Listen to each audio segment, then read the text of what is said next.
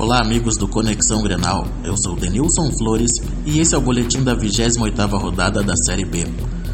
O Inter acabou cochilando no final do primeiro tempo e Iago Maidana marcou o único gol da partida.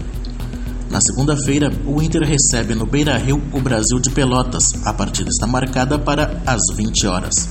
Para o Conexão Grenal, Denilson Flores.